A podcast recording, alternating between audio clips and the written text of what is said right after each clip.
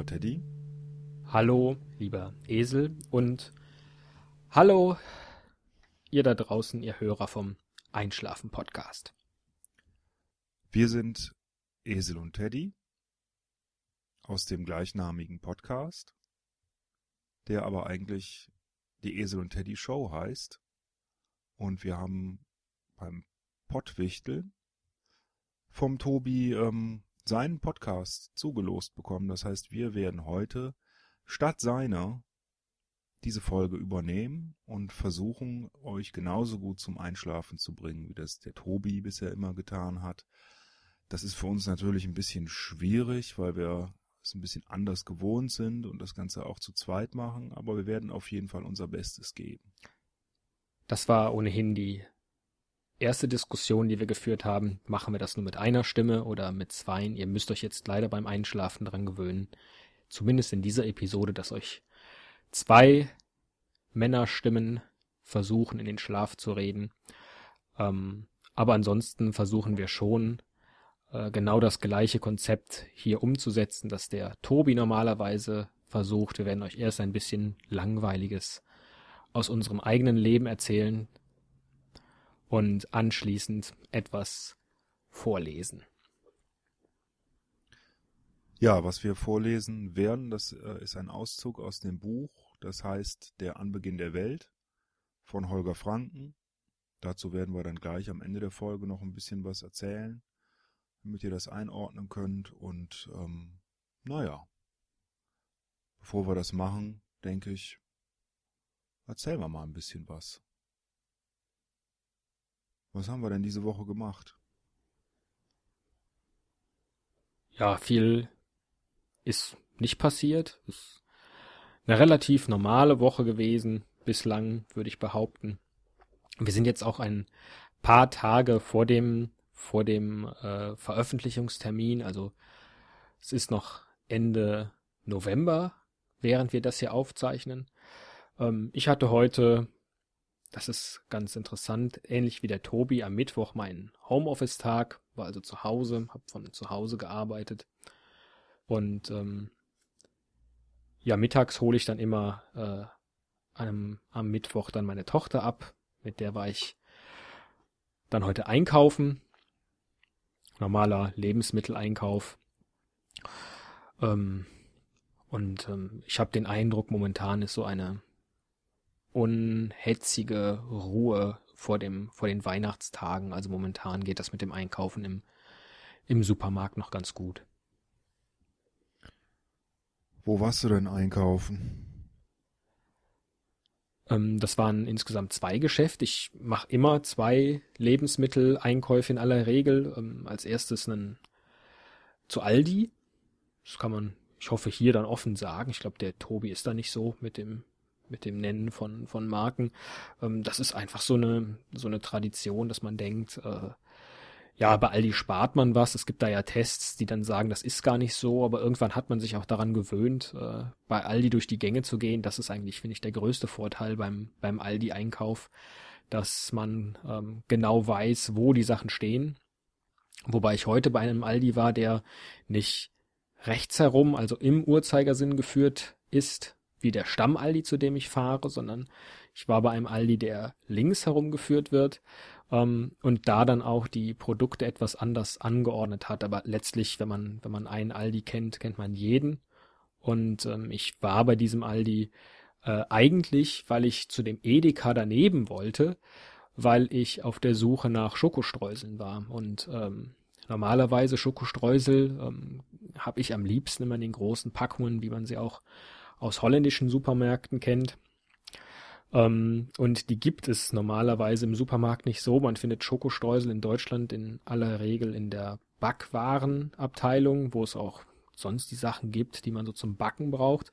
Aber das sind dann immer nur so kleine Pakete, weil es um die Verzierung von, von Kuchen geht. Und deswegen wollte ich zu dem Edeka, weil der nämlich sogar eine holländische Marke, nämlich Fens oder Vens führt mit Schokoladenstreuseln.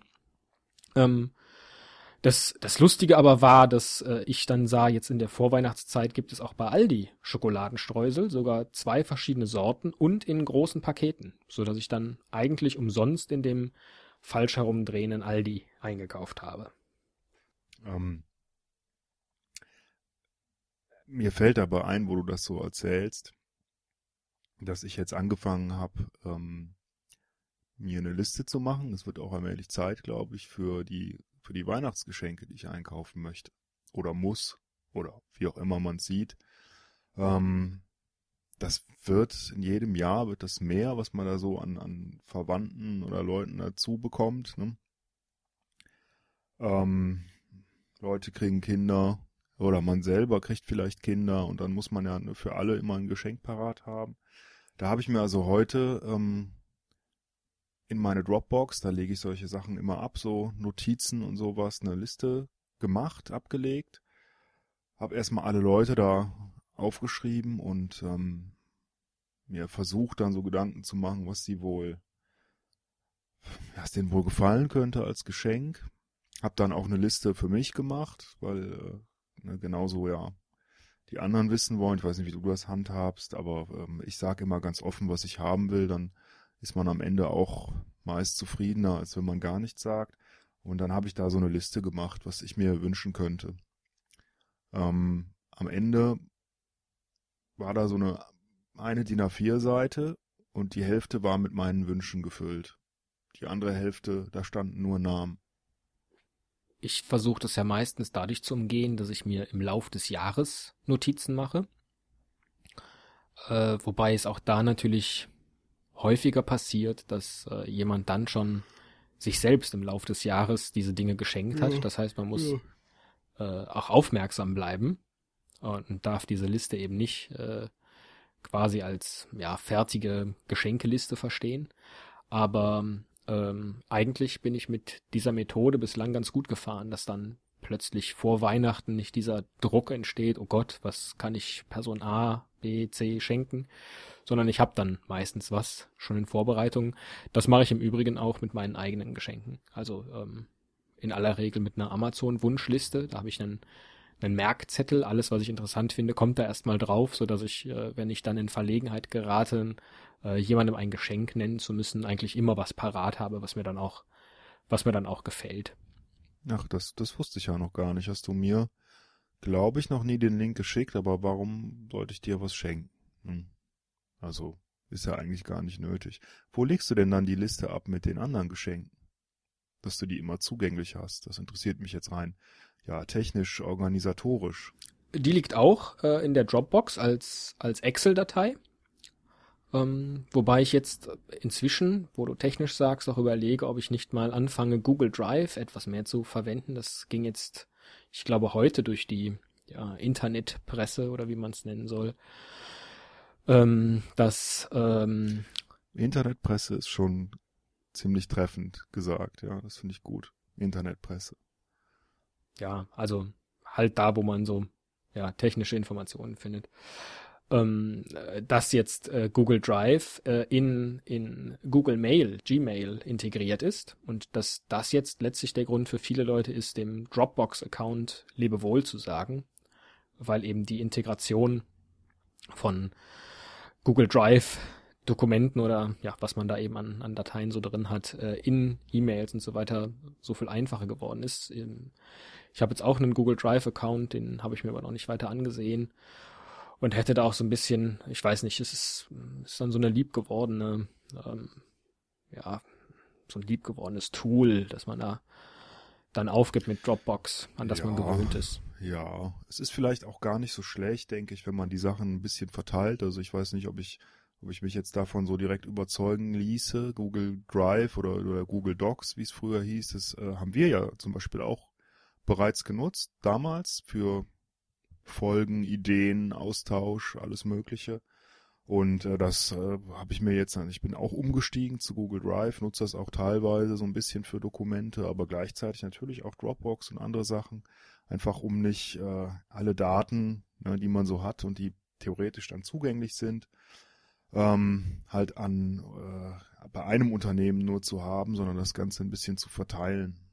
Also man kann ja, es gibt ja so viele Angebote von allen großen Anbietern eigentlich, was jetzt äh, Cloud-Speicher betrifft, Das kann man da ruhig ein bisschen verteilen. Oder seine Mails bei Google, seinen, seinen äh, Cloud-Speicher bei Dropbox oder bei Microsoft. Hm, das kann man da durchaus so ein bisschen variieren. Da fühle ich mich persönlich so ein bisschen sicherer mit. Hast du denn dann die gleichen Dokumente bei allen Anbietern für den Fall, dass Google kaputt geht oder Dropbox ähm, nicht mehr da ist, dass du dann immer noch alles zur Verfügung hast oder oder ähm, wie genau bestimmst du, was bei Google liegt oder liegen darf, was bei Microsoft liegen darf?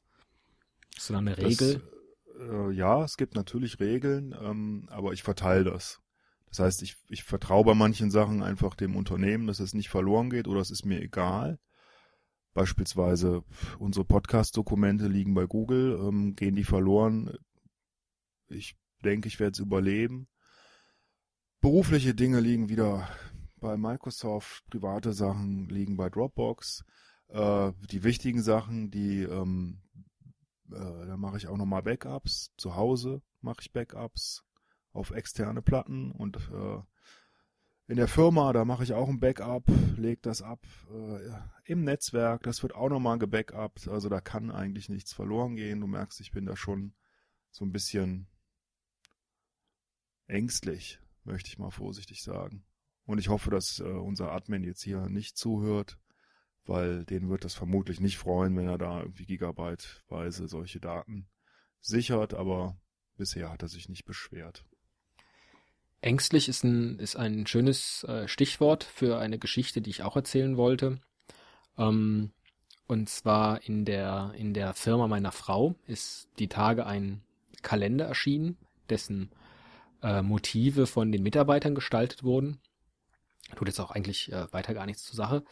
Aber bei den, bei den ähm, Motiven waren natürlich welche dabei, die ähm, ja ähm, jetzt nicht unbedingt nachahmungsfähig sind, äh, so wie das eben häufiger bei, bei ähm, Kalendermotiven oder wenn man so einen Wettbewerb macht, wo Leute kreativ sein sollen, ähm, dann vorkommt.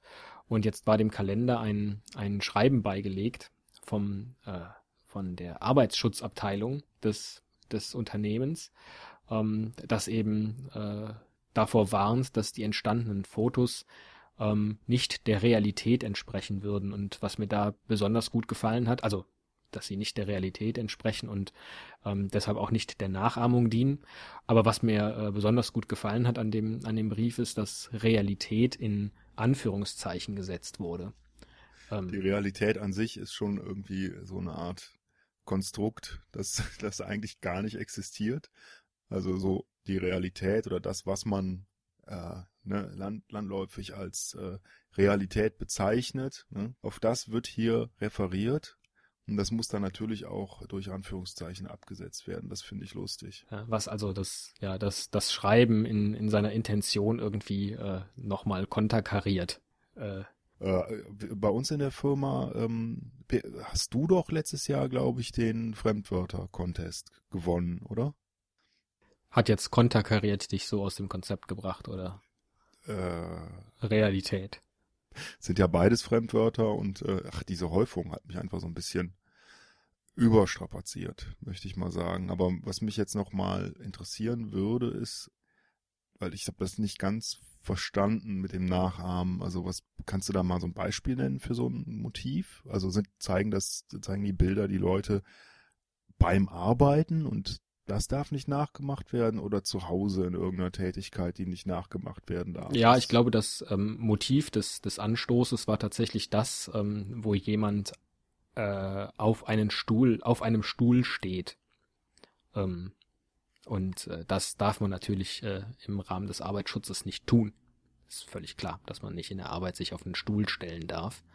Da kann man ja runterfallen. Ähm, das ist so ähnlich wie, weiß ich nicht, wenn, wenn der, äh, wenn die Betriebssicherheit oder äh, wie heißt das, der Betriebs äh, Rat? Ja, der läuft, glaube ich, nicht durch Büros und guckt, äh, wo die Kabel liegen, über die man stolpern kann. Oder ob alle Fenster frei zugänglich sind und die Rettungswege ähm, da sind. Das macht der Betriebsrat bei wenigen Firmen, glaube ich. Ähm, nee, der Betriebssicherheits, die Betriebssicherheit, ich, ich, mir fällt das Wort jetzt gerade nicht ein. Ähm, der mokiert sich ja vermutlich über verschiedene Dinge, wenn, wenn es da mal eine, eine Unternehmensbegehung gibt. Ist ja auch richtig so. Man will ja schließlich im Notfall oder auch ähm, im normalen Arbeitstag auf der, auf der Arbeit jetzt keinen keinen Unfall haben. Ähm, eigentlich will man nie einen Unfall haben in der, in Anführungszeichen, Realität. Ähm, von daher kann ich das schon nachvollziehen. Ja, so ist das eben in großen Unternehmen. Da ist viel geregelt, da achtet man auf sowas. In Deutschland vielleicht noch ein bisschen intensiver, als es in anderen Ländern der Fall wäre. Und dann, ja, eigentlich finde ich es gut. Ne? Also warum, ne, wenn so ein Kalender kommt, ne, so, kommt man ja schnell mal auf die Idee, sich dann vielleicht auch auf den Stuhl zu stellen. Das ist ja klar. Also was in Kalendern abgebildet ist, das macht man gerne nach. Das äh, ist ja, ist ja bekannt. Da die, da die Zeit jetzt schon so ein bisschen fortgeschritten ist, ähm, dachte ich, ähm, könntest du vielleicht noch, du hast mir eben die Themen genannt, über die du sprechen willst in dem, in dem ersten Teil. Und da war irgendwas mit einem, mit einem Kuchen. Ähm, irgendein Pie. Habe ich jetzt wieder vergessen. Ähm, das, das würde ich noch ganz gerne wissen. Ja, ich hatte, äh, ich hatte gedacht, ich würde gern über den Raspberry Pi reden. Oder das. ja, den. Aber es ist kein Kuchen, nein. Ähm, äh, das ist ein was Technisches. Und jetzt äh, habe ich es extra eigentlich nicht angebracht, weil ich dachte, wir haben jetzt eben schon so viel über, über Dropbox und so gesprochen, aber was soll's, wir sind halt Techniker und ich denke mal, ein paar Hörer vom Tobi sind es auch, sind daran interessiert, er erzählt ja gern auch mal so ein bisschen was aus dem digitalen Nähkästchen. Und im, im Zweifel hoffen wir natürlich, dass die meisten von euch äh, hier jetzt schon eingeschlafen sind an der Stelle. Von daher tut es dann ohnehin nichts zur Sache. Ja, dann kann ich kurz erzählen. Ähm, das hängt zusammen mit, äh, mit dem, worüber ich vorher gesprochen habe, nämlich meine Weihnachtsgeschenkliste. Und äh, da habe ich das Raspberry Pi, den Raspberry Pi draufgeschrieben, weil mir das äh, jetzt so in den letzten Monaten immer häufiger ähm, untergekommen ist. Es ging so durch die Internetpresse äh, oder wurde von den von den Nerds und so und äh, in den Blogs und und so weiter, die ich gerne lese, halt äh, oft beschrieben. Das Ganze ist ähm, ein kleiner Computer, also ein Computer, der nur so groß ist wie eine Scheckkarte und äh, sieht aus wie so eine Platine. Also sieht nicht nur so aus, das ist eine, das ist eine Platine. Also Gan, Gan steckt ja an. Ähm, Entschuldige. Ist, äh, läuft da, läuft da Arduino drauf? Äh, nein, das ist was anderes. Okay. Aber ich sehe, du bist informiert. Also, das, äh, aber das spricht dieselben Leute an. Das ist was Ich kenne einfach nur genug Fremdwörter, die ich im richtigen Kontext anbringen kann, um kurz eloquent zu wirken. Oh, was heißt das? Ja. Gut, ähm, also das Ganze ist ein Computer, der so groß ist wie eine Scheckkarte. Das ist ziemlich spannend, wenn man gern so ein bisschen bastelt oder Spaß an sowas hat. Ist eine Platine, da sind, ähm, da ist der Computer drauf äh, mit Chip und äh, Speicher und allem, was man so braucht. Dann sind ähm, da Anschlüsse drauf und zwar die nur die nötigsten, nämlich ein Power-Anschluss ist da dran, Videoanschluss, ein Audioanschluss, ein Netzwerkanschluss, ein Steckkartenplatz für eine SD-Karte, ähm, Habe ich jetzt was vergessen? Vermutlich. Äh, ich glaube noch ein Videoausgang, ein anderer ist da dran. Da kann man halt all seine Geräte und ein USB natürlich, das ist ganz wichtig. Da kann man alle seine Geräte anschließen, wie an einem normalen Computer auch. Und ähm, kann dann selbst äh, äh, ein Betriebssystem da installieren. Äh, da eignen sich diese äh, Betriebssysteme, die für, für diese ARM-Prozessoren gebaut sind. Das sind ja mittlerweile relativ viele, ne, die auch in den Netbooks und Tablets und so gern verbaut werden. Und ähm, äh, ich weiß nicht, ob es schon vorinstalliert ist. Also jedenfalls so Linux-Systeme ne, eignen sich natürlich wunderbar dafür. Äh, die kann man, ne, kann man selber was installieren, das Ding dann starten und äh, ja, kann damit ein bisschen rumbasteln. Also ich habe mir jetzt gedacht, ich könnte doch eigentlich äh, das Ding an, an unseren Fernseher anschließen über so ein HDMI-Anschluss, würde dann äh, ein USB-Hub dranhängen. Da ist nämlich nur ein USB-Anschluss dran.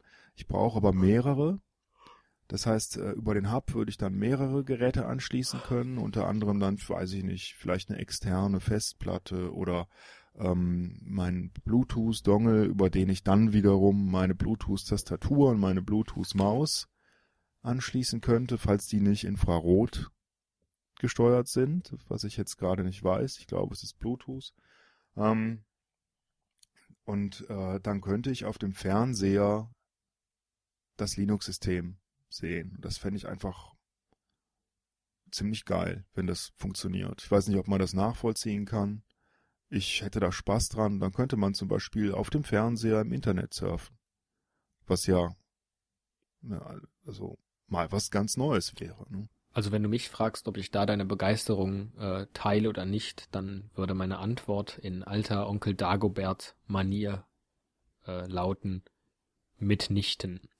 So, ähm, da wir jetzt die ja 20 Minuten Marke geknackt haben, sollten wir jetzt vielleicht zum Vorleseteil kommen. Die ursprüngliche Idee, die wir hatten, ähm, äh, was wir vorlesen wollen, äh, war natürlich eigene Texte zu nehmen. Das äh, kam mir sofort in den Sinn und dann stellte ich äh, voller Verzweiflung fest, dass ich gar keine eigenen Texte habe, äh, die ich selbst geschrieben habe. Ich habe äh, immer nur sehr kurze Dinge, ähm, wenn überhaupt, verfasst. Ich war schon immer offensichtlich äh, auf 140 Zeichen begrenzt, außer in äh, Schularbeiten und ähm, Universitäts äh, äh, äh. Äh, das war meine ursprüngliche Idee, dass man da vielleicht was vorlesen könnte, aber äh, ganz ehrlich, äh, äh, ja, ich hab's dir geschickt und dann kam auch nichts von dir. Also ähm, ich glaube, damit war das Thema dann relativ zügig vom Tisch. Von dir habe ich übrigens ja auch gar keine Texte gesehen. Das ist auch eine interessante Information an der Stelle. Aber ähm, du die hattest. existieren nicht digital. Also die Zeit, in der ich geschrieben habe, tatsächlich Tagebuch, äh, Kurzgeschichten, Comics, da äh, gab es noch keine Computer. Oder zumindest war es nicht üblich, dass man das digital dann gespeichert hat. Also ich habe Ordner voller Dinge. Vielleicht kannst du ja deinen Checkkarten äh, großen äh, super äh, Kuchenrechner als äh, Scanner verwenden. Da, da gibt es so eine Technik, mit der man auch Dinge, die nicht digital sind, ins Digital überführt. Aber du hast ja dann ähm, zum Glück selbst eine gute Idee gehabt, was wir stattdessen vortragen könnten. Vielleicht erklärst du mal, was wir jetzt hier gleich äh, vorlesen werden. Also der Grund ist, ist tatsächlich auch ein bisschen der, dass es äh, schwer ist, an aktuelle urheberrechtsfreie Texte zu kommen. Ne, so kann man das ja schon sagen. Aber dass wir gerne was Aktuelles vorlesen wollten. Und da fiel mir ein, dass ähm, ein Freund von mir kürzlich ein Buch geschrieben hat. Das äh, hat uns alle sehr überrascht, dass er das getan hat. Das ist auch ein relativ umfangreiches Buch und es ist ein, hat einen ziemlich spannenden äh, und ja außerordentlichen Inhalt, würde ich mal sagen. Und da habe ich mir gedacht, ach, dann lesen wir doch daraus mal vor. Ähm, das passt einfach wunderbar in diese Sendung. Das Buch heißt Der Anbeginn der Welt. Und äh, ich glaube, es ist am einfachsten so als Einführung, wenn ich mal das vorlese, was äh, was da auf der Verlagsseite zu dem Buch steht. Bevor du das machst, ähm, erzähl doch noch kurz, warum wir trotzdem aus dem Buch lesen dürfen, weil es ist ja tatsächlich bei einem Verlag erschienen ähm, und dann darf man ja nicht, nur weil man den, den Autor persönlich kennt, plötzlich das Buch vorlesen. Also damit jetzt hier niemand aus dem Schlaf plötzlich hochschreckt und schreit Urheberrecht, Urheberrecht. Das wäre jetzt nicht. Also äh, wir haben das mit dem Verlag vorher abgesprochen und das geklärt, dass wir einen Auszug lesen dürfen. Und ähm, ja, insofern hat das alles seine, äh, seine Richtigkeit und ähm, ja, wir dürfen.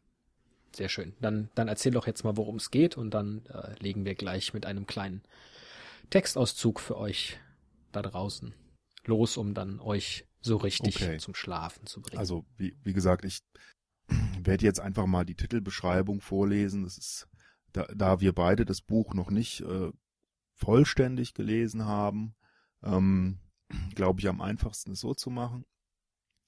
Folgendermaßen wird es beschrieben auf der Website. Viele inhaltliche Lücken und Interpretationsspielräume der klassischen Schöpfungsgeschichte versucht der Autor mit modernen Stilmitteln zu füllen und stützt sich dabei sowohl auf bereits existierende Überlieferungen und Theorien sowie seine eigene Fantasie. Die Frage, was hätte sein können, wird mit anregenden Möglichkeiten in spannender und unterhaltsamer Form ausgeschöpft. Jetzt äh, kommt noch so ein kleiner Teil zur Geschichte selbst. Das hilft uns äh, hoffentlich, das, das Ganze einzuordnen, was wir gleich lesen. Nach Erschaffung der Welt ergeben sich die jungen Menschen zunehmend in kleinlichen Zwisten und größeren Verfehlungen. Deren Höhepunkt gipfelt schließlich in der Zeugung Kains, geboren von Lilith und gezeugt vom Höchsten der Seraphim selbst entgegen des göttlichen Willens, der die Einmischung himmlischer auf Erden strikt untersagt. Kain ist fortan geprägt von Leid und Schuld. Nachdem er den Tod des Mannes herbeigeführt hatte, der wie ein Bruder für ihn war, wendet er sich innerlich zerrissen und voller Zorn von seiner alten Heimat ab. Er stößt auf den Drachen Dracul, das einzige Wesen aus Gottes Schöpfung, das nicht dem Konzept der Teilung unterworfen ist.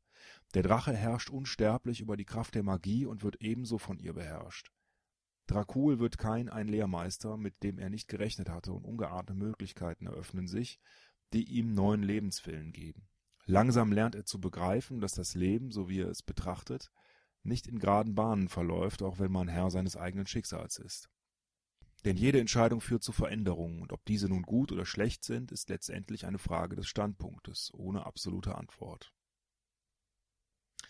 Das Buch ist erschienen beim EP Verlag beziehungsweise der Verlag heißt EP Edition. Die Website genauso, das schreibt sich epee, Bindestrich, dann Edition.com am Ende und äh, ist von, wie gesagt, von Holger Franken und heißt der Anbeginn der Welt. Also, es geht um die Schöpfungsgeschichte und um eine, ja, eine äh, erfundene Variante sozusagen oder hm, eine, eine ähm, mit, mit eigener Fantasie gefüllte Schöpfungsgeschichte. Das ist äh, ein bisschen Bibel und ein bisschen Fantasy, wenn man so mag. Und wir steigen jetzt im Grunde mittendrin ein. Ähm, ja, mehr, mehr kann ich dazu leider jetzt an der Stelle auch gar nicht sagen. Wir fangen, würde ich sagen, einfach an zu lesen, oder? Dann leg doch mal los. Wir sollten vielleicht vorher noch ganz kurz drüber reden, ähm, wo wir wechseln. Oder willst du einfach mich unterbrechen? Immer wenn du denkst, jetzt, jetzt reicht's wieder, jetzt hast du deine eigene Stimme genug gehört. Ich glaube, das haben wir jetzt in den letzten ähm, Minuten trainiert, dieses lange am Stück reden, was ja eigentlich gar nicht unsere Art ist. Ähm, eigentlich besteht unser eigener Podcast ja nur aus gegenseitigen Unterbrechungen. Ähm, und dem, dem Kampf um den höheren Redeanteil. Das ist eigentlich in diesem Format hier gar nicht so äh, schwierig, einen hohen Redeanteil zu bekommen. Aber irgendwann denkt man auch, jetzt ist mal genug mit der eigenen Stimme und ich glaube, das werden wir auch beim Vorlesen merken. Gut, du sagst, wann's losgeht. Leg ruhig los. Semjasa blickte auf Kain und Henoch mit der bewusstlosen Frau. Dann sah er Urak Baramel streng an. Was geht hier vor? fragte er, wie zuvor Kain, und diesmal antwortete Urakabaramel als erster. Henoch brachte eine Frau in die Stadt und weigert sich, sie mir zu zeigen. Und Kain hat sich in die Dinge der Henochim eingemischt, was ihm nicht zusteht. Semjasa legte seine Stirn in Falten, denn eine Braue zum Hochziehen besaß er nicht. Was für ein Wesen ist diese Frau? fragte er Urakabaramel.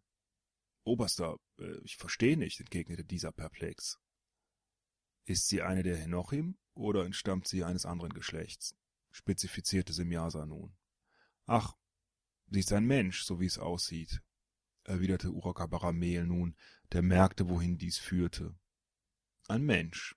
Seht, seht, richtete sich Semjasa nun an die Umstehenden. So ist also hier ein Mensch verletzt. Hat einer der Henochim diesen Menschen verletzt, möglicherweise aus gutem Grund? Henoch antwortete, es ist ein anderer Mensch gewesen, vor dessen Angriff ich diese Frau bewahrt habe und der ihr ihre Verletzung zugefügt hat. Semjasa nickte, als er lächelnd antwortete, so sehe ich nicht, wie dies eine Angelegenheit ist, die die Henochim betreffen mag. Hingegen haben wir einen Menschen unter uns. Ihm sollte es obliegen, sich um seinesgleichen zu kümmern. Die Regeln der Henochim sind dadurch nicht verletzt. Daher gab es auch nichts, äh, dem man sich widersetzen konnte. Oder denkst du, man hat sich dir widersetzt, Zweiter? Urakabaramel war trotz seiner aufbrausenden Art kein Dummkopf. Denn er erkannte die Brücke, die Semjasa ihm schlug, als er erwiderte, Nein, Oberster. Henoch und Kain waren im Recht, da die Frau ein Mensch ist. Ich nahm nur meine Aufgabe als Bewahrer der Sicherheit unserer Stadt wahr, die heute zum ersten Mal gefordert gewesen ist. Zufrieden sprach Semjasa, solltest du diese Sicherheit durch das Eindringen einer verletzten, bewusstlosen Frau gefährdet sehen, so sei es dir sicher gewährt, an ihrem Bett Wache zu halten und sie zu beobachten, dass sie nichts Unrechtes anzustellen vermag. Oder gibt es dagegen Einwände? Denn es ist dein Haus, kein. Nein, Semjasa, wir sind um jede Hilfe dankbar, denn es gibt sicher Wunden zu waschen und Verbände anzulegen, wobei uns Urakabaramel gern zur Hand gehen kann, antwortete Kain freundlich. Der Zweitoberste, der Henochim, winkte rasch ab. Mit Kain und Henoch hat es bereits zwei, die auf sie acht geben können. Ich vertraue voll und ganz auf ihre Wachsamkeit. Das ist schön zu hören, dann sollten wir diese Unterredung beenden, damit der Frau schnell geholfen werden kann, beschloss Semjasa, und genauso schnell wie die Versammlung entstanden war, löste sie sich nun wieder auf. Kein seufzte erleichtert. Semjase bemerkte dies, als er zu ihm sprach. Hüte dich vor einigen meiner Brüder. Die sehen dich und selbst Henoch nicht mit den Augen, wie ich es tue. Zu stark ist der Geist des Drachen in ihnen und zu schwach der Funke der Menschlichkeit. Die Berührung Gottes, die du in dir trägst und an uns weitergereicht hast am Tag unserer Erweckung, hat nicht in allen Saat gefunden, und so dienen diese allein dem Drachen und den Regeln, die von ihm kommen. Kein sah Semjasa ernst an. Aber bei dir ist es anders. Du lebst nicht blind nach den Regeln des Drachen, sonst wärest du zu einer solchen Beobachtung kaum fähig. Nun blickte etwas wie Trauer aus dem Jasas rubinroten Augen, als er Kain erklärte, doch, ganz genauso ist es auch bei mir. Ich hingegen sehe die Struktur dieser Verpflichtung, die uns von den Menschen unterscheidet, die einen freien Willen haben, mit dem auch Henoch gesegnet ist, weil er der Erste war, der die Lebensphase erreicht hat. Doch alle, die der Drache ins Leben gerufen hat, sind an ihn gebunden. Auch ich bin das. Doch aus Gründen, die ich selbst nicht genau verstehe, erkenne ich diese Bindung und weiß daher, dass sie meine Bestimmung ist. Kein berührte mit seiner Hand Semjasas Schulter und sagte mit traurigem Blick, bis heute habe ich nicht gewusst, welch einen Unterschied es gemacht hat, dass Dracul euch vor der Erweckung beeinflusst hat. Denn viel Zeit aus Gründen, die mir bisher unbekannt waren, hatte er in dem Gewölbe verbracht, in dem eure Eier gelagert hatten. Hätte ich das gewusst, ich hätte es niemals zugelassen. Semjasa beschwichtigte, was hättest du tun können? Hättest du uns nicht erweckt und somit unser Leben verhindert? Was hat Vater Drache an uns denn anderes getan, als euer Schöpfer an euch, oder gar an den Engeln? Wie wir haben auch die Engel keinen freien Willen, aber leben sie dadurch schlecht? Ihr Menschen habt den freien Willen. Aber wie seid ihr bisher damit umgegangen? Und wir, sind wir nicht freier als die Engel und mächtiger als die Menschen? Es ist nicht mein Zustand, der mich bekümmert, sondern das Wissen darüber. Alles, was mich belastet, ist mein Wissen, seufzte Semjasa. Kain entgegnete ihm aufgebracht, aber Dracul ist nicht wie Gott. Semjasa blickte Kain fest in die Augen. Für dich ist er das nicht, und selbst gegen deinen Gott hast du einen Willen. Du kannst daher nicht verstehen, was der Drache für uns ist. Dein Vater hätte es vielleicht einmal gekonnt. Erzürnt fuhr Kain hoch, als Semjasa Samael erwähnte, aber er ließ seinen Zorn sofort wieder fahren, denn er verstand diesen Verweis. Im Grunde hatte Semjasa recht und immer noch diese eigenartige Fähigkeit, Dingen auf den Grund zu gehen. Oft habe ich mich gefragt, mit welchen Augen diejenigen deiner Brüder mich sehen, die meine Begegnung meiden. Denn obwohl ich mit vielen Henochim zu tun habe, ist die Zahl derer, zu denen ich keinen Zugang habe, immer noch groß, sprach er daher. In der Tat. Das sind solche, die das Wissen über den unterschiedlichen Weg unserer Rassen nicht verstehen. Sie kennen nur die Henochim, für sie zählt allein die Verehrung des Drachen. Du als Mensch befremdest sie, und die Tatsache, dass es deine Art ist, die einst die Erde bevölkern wird, nicht die unsrige, obwohl sie doch jetzt an Zahl und Macht so groß ist, verstehen sie nicht. Daher ist der Umstand, dass nun ein weiterer Mensch unter uns weilt, ein Faktor, den es zu beachten gilt. Zumal es hierbei ein weiblicher Mensch ist, und alle Henochim sind nun im fortpflanzungsfähigen Zustand. Und du hast selbst damals festgestellt, dass wir uns mit Menschenfrauen paaren können. Allein weil wir es können, entstehen diese biologischen Triebe in uns, die uns von gemeinen Tieren nicht unterscheiden. Bisher war dies eine abstrakte Tatsache, da es keine Möglichkeit der Einf äh, Entfaltung gegeben hat. Nun ist diese Möglichkeit da. Die Frau ist somit in Gefahr, solange sie hier ist. Ich werde nicht ständig über sie wachen können, und du und Henoch noch weniger. Du hast gesehen, wie schwer zugänglich gerade Urakabaramel für rein sachliche Argumentation ist. Kein stimmte ihm zu und sie folgten Henoch in den Raum, in dem er bereits Litabel aufgebettet und ihre Wunden zu reinigen begonnen hatte. Nun sah Kain zum ersten Mal Litabels Gesicht uneingeschränkt, und er erkannte die verwandten Strukturen im Antlitz der Tochter Liliths. Zuletzt hatte er Litabel als Säugling in der Wiege gesehen, an jenem Tag, als er auch seine Mutter zum letzten Male gesehen hatte, am gleichen Tage, an dem er ihren Vater umgebracht hatte. Es musste Litabel sein, noch wusste Kain nichts von seinen vielen Geschwistern, die nun die Erde besiedelten, sonst wäre er vielleicht nicht so sicher gewesen, aber als er Lilith berührte, spürte er die vertraute Energie Abels in der Struktur ihres Körpers, denn Kain reichte eine einzige Berührung dafür aus, so gut war er inzwischen mit den Substanzen des Lebens vertraut. Seine Fähigkeiten gingen längst über das simple Beschleunigen von Reifezuständen, von Samen oder als Entladung destruktiver Kräfte hinaus, hauptsächlich durch seine lange Arbeit mit den Eiern Drakuls und seine Kenntnisse, die ihm die Zeit mit dem Drachen vermittelt hatte. Er legte die Hände an ihre Schläfen und spürte die Erschütterung, die ihr Kopf von den Schlägen Samex erfahren hatte. Kain konzentrierte sich und nahm ihr den Schmerz. Ein hässlicher Bluterguss hatte sich bereits um Litabels linkem Auge gebildet. Er strich darüber und er begann zu verschwinden. Litabel sprach ihren Namen, mehr zu sich selbst. Kain war selber erfreut, wie weit seine Fortschritte waren, seine Kräfte einsetzen zu können. Schaden zu beheben war viel schwieriger als Schaden zu verursachen, und ein Leben zu nehmen war keine Kunst im Vergleich dazu, ein Leben zu erhalten.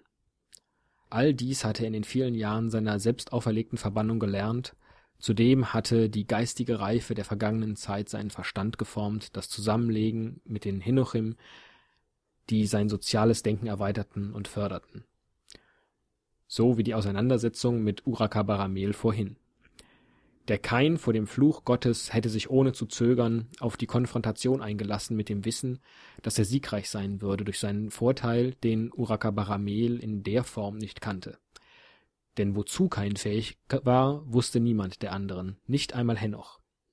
Sie kannten seine Fähigkeiten nur als schöpferische Begabung, die Wachstum von Leben beschleunigen konnte, so wie sie durch diese Gabe ins Leben gerufen wurden und so, wie kein auf das Saatgut einwirken konnte, indem er Pflanzen dazu brachte, auf Böden zu gedeihen, die sie eigentlich nicht hervorbrachten. Oder in der Nachbildung des organischen Baumaterials für die Häuser von Henoch statt. Aber sie hatten keine Ahnung, was kein an destruktiven Fähigkeiten barg, und er vermied es auch, dies kundzutun denn letztendlich war er in die Verbannung gegangen, um seiner Vergangenheit zu entfliehen, und nichts wollte er weniger als gefürchtet werden wegen dem, was er war. So fühlte er sich inmitten dieses Volkes, dem er geholfen hatte, die Welt zu betreten, wohler, als ein gewöhnlicher Mensch es wohl verstanden hätte. Ein solcher hätte sich unter den furchterregend anmutenden Henochim vermutlich unwohl gefühlt, fremdartig und allein.